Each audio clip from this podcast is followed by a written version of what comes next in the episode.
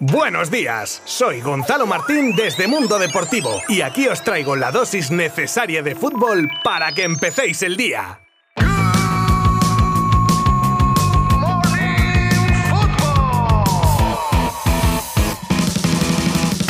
Placer estar de nuevo una semana más con todos vosotros y más para contaros una nueva jornada de liga que a falta del partido de hoy entre Atlético y Español nos ha dejado grandes momentos culminados con el partidazo entre Fútbol Club Barcelona y Atlético de Madrid. Hablaremos de todo esto y de la final de la Copa África disputada también ayer domingo. Y comenzamos con la Liga Santander y los resultados de los partidos de ayer como el empate a cero que dejaban Valencia y Real Sociedad, un partido con claro protagonismo para los guardametas de ambos conjuntos que consiguieron mantener sus porterías a cero en un intenso partido ya en la hora de la siesta empezaba el partidazo de la jornada, del que salía victorioso el Barça por 4 a 2 ante el Atlético de Madrid. Dos estilos muy diferenciados con un claro vencedor en el día de ayer. Y eso que abría la lata Carrasco con un gol en una contra en el primer balón que olían los colchoneros y que metía el miedo en el cuerpo a sabiendas de lo complicado que es ir a remolque con el equipo madrileño. Pero ni los del Cholo son los mismos de otras temporadas, ni este Barça parece el mismo de hace unos meses. Y a los dos minutos del gol de Carrasco y tras una internada de un Traore muy incisivo, le caía la pelota a Jordi Alba que se sacaba una volea mágica que entraba por toda la escuadra para empatar el encuentro. En ese minuto 10 el Atlético desapareció y el equipo azulgrana cogió los mandos para dar la vuelta al partido con un juego arrollador al que le seguía los goles de Gaby de cabeza en el minuto 21 y más tarde el gol de Araujo a dos minutos para el final de la primera mitad para imponer el 3 a 1 en el luminoso. El inicio de la segunda parte tenía la misma pinta que la primera y de esa manera llegaba el cuarto del Barça por medio de Dani Alves que empalmaba un rechazo desde casi el punto de penalti y levantaba a un Camp Nou a rebosar. Minutos después, ante la inoperancia de los suyos, el Cholo introdujo tres cambios a la vez y dio la vuelta a la actitud de su equipo que empezó a rinconar a un Barcelona algo fatigado y Luis Suárez marcaba pidiendo perdón a una afición que lo ovacionaba al principio del partido. Entonces llegó la expulsión de Alves y parecía que el partido podría ponerse feo para el Barcelona. Y sorprendentemente los atléticos no supieron jugar esa ventaja y el Barça con 10 igualó la contienda en intensidad y juego y así acabaría el partido, con el sorpaso de los culés que se meten en puestos Champions a costa de su rival de ayer. Por fin el Barça saca el equipo que lleva dentro. Os dejo unos pequeños extractos de ambos entrenadores al final del partido sobre sus impresiones.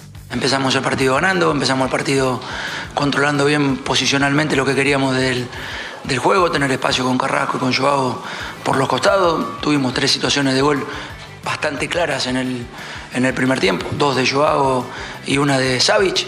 Y bueno, y ellos llegaron y fueron contundentes. Eh, el fútbol, más allá de las posiciones largas, los contragolpes, eh, termina ganándolo aquel que es más contundente. Hoy nos viene muy bien, nos da mucha confianza, mucha moral, eh, destacar también la armonía con la afición, ¿no? el ambiente ha sido extraordinario, yo creo que la afición ha hecho un gran esfuerzo, ya la, la, la bienvenida al campo, el recibimiento que nos han dado ha sido espectacular, entonces seguir trabajando con toda la humildad del mundo para, para seguir en este, en este ritmo. La pena de la expulsión a, este nivel, la pena de la expulsión para, para haber jugado 90, este es el objetivo. El objetivo es seguir jugando bien, intentar eh, creer en este modelo de juego. Los jugadores creo que están, están bien, están contentos y hoy es una victoria que nos, nos viene muy bien, nos da mucha, mucha moral. Tras el partidazo viajamos a Sevilla para encontrarnos con una de las sorpresas de la jornada, como lo era la victoria en el Villamarín por 0 a 2 del Villarreal ante un Betis al que le pasó factura su eliminatoria copera. Y terminamos los partidos de Liga Santander con el Real Madrid-Granada, partido que decidió Asensio en el 74 con un gran remate para paliar la ausencia de Benzema y Vinicius ante un Granada muy defensivo sostenido por su portero Maximiano. Y con esta victoria y el resto de resultados, el Madrid abre brecha en el liderato con 53 puntos a 6 del Sevilla, segundo con 47, al que le siguen Betis con 40 y Barça con 38. Por detrás están Atlético de Madrid quinto con 36 y Villarreal y Real Sociedad ambos con 35 puntos. En la zona de descenso, Cádiz con 18 puntos, a la vez con 17 y cierra la tabla una jornada más el Levante con 11. Y ahora dejamos la liga para hablar rápidamente de la Copa África, que llegaba a su término tras una final entre Senegal y Egipto que se llevaban los senegaleses por primera vez en su historia, en los penaltis y liderados por un gran Sané que le comía la tostada a su compañero en el Liverpool Mohamed Salah. Se produce también un hecho curioso y es que Senegal será la reina de África poco más de un año, ya que en junio de 2023 habrá nueva edición del máximo torneo de selecciones del continente africano. Pero oye, hasta entonces, que les quiten lo bailado. Y empezamos las noticias de hoy con el mensaje que publicó Luis Suárez en redes sociales tras el partido de ayer en el que hacía examen de conciencia y animaba a sus compañeros con un ahora toca descansar y trabajar mucho para conseguir los objetivos. En ese mismo mensaje había un huequecito para agradecer a la afición culé su cariño tras la ovación previa al encuentro. Según Paco González, periodista ahora en la cadena Cope, tras ser un secreto a voces que Marcelo no continuará la próxima temporada en el Real Madrid, el lateral brasileño habría desestimado la posibilidad de jugar en Brasil o en algún equipo de menor escala para dedicarse a ser modelo de ropa interior. Virgen del amor hermoso.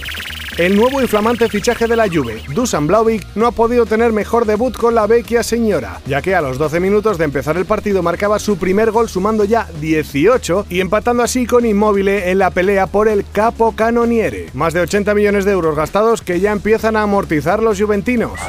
El lateral belga Thomas Menier, voz autorizada para hablar de Mbappé y Haaland, ya que ha jugado con ambos en Dortmund y PSG, se tira a la piscina en una entrevista para el equipo y manifiesta que para él Mbappé está por delante de Haaland y dice que a pesar de ser los dos muy buenos, Kylian tiene un punto extra. Se reabre el debate. ¿Opiniones? Os leo en redes sociales.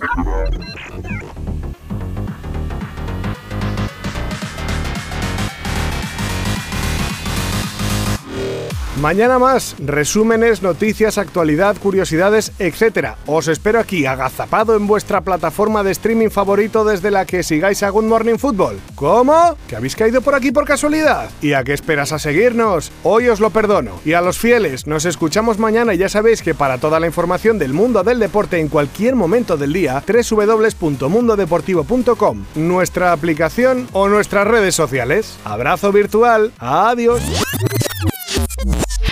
Mundo Deportivo te ha ofrecido Good Morning Football, la dosis necesaria de fútbol para comenzar el día.